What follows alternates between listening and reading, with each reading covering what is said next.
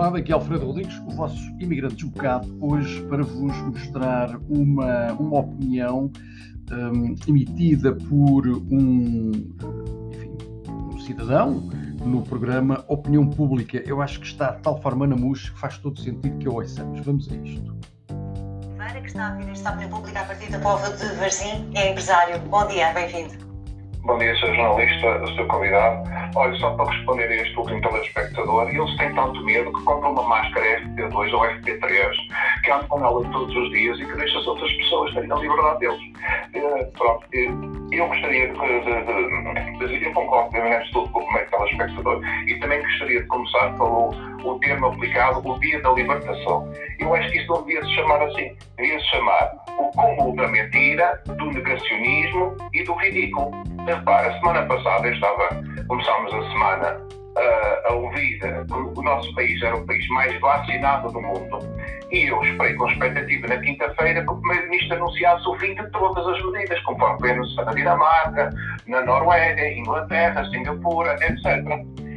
Quando peguei para mim a ver o Primeiro-Ministro a dizer que vamos continuar com máscara obrigatória em grandes superfícies comerciais, eu pensei, bem, este senhor é o maior negacionista de todos. Então, confiar, confia nas vacinas, somos o país mais vacinado do mundo, é o maior negacionista de todos. Mas depois, ontem, quinta-feira, vim por mim a vê-lo a desmentir o que tinha dito e, afinal de contas, já não era grandes superfícies, áreas de 2 mil metros quadrados e superiores, mas sim a partir de 400 metros quadrados. Ora, isso nem sequer é um pequeno continente abaixo. Portanto, vamos ter que usar máscara praticamente em todos os sítios. Portanto, isto é o cúmulo da mentira. Nós já reconhecemos o Primeiro-Ministro por ser um mentiroso compulsivo. Portanto, estávamos à espera disto.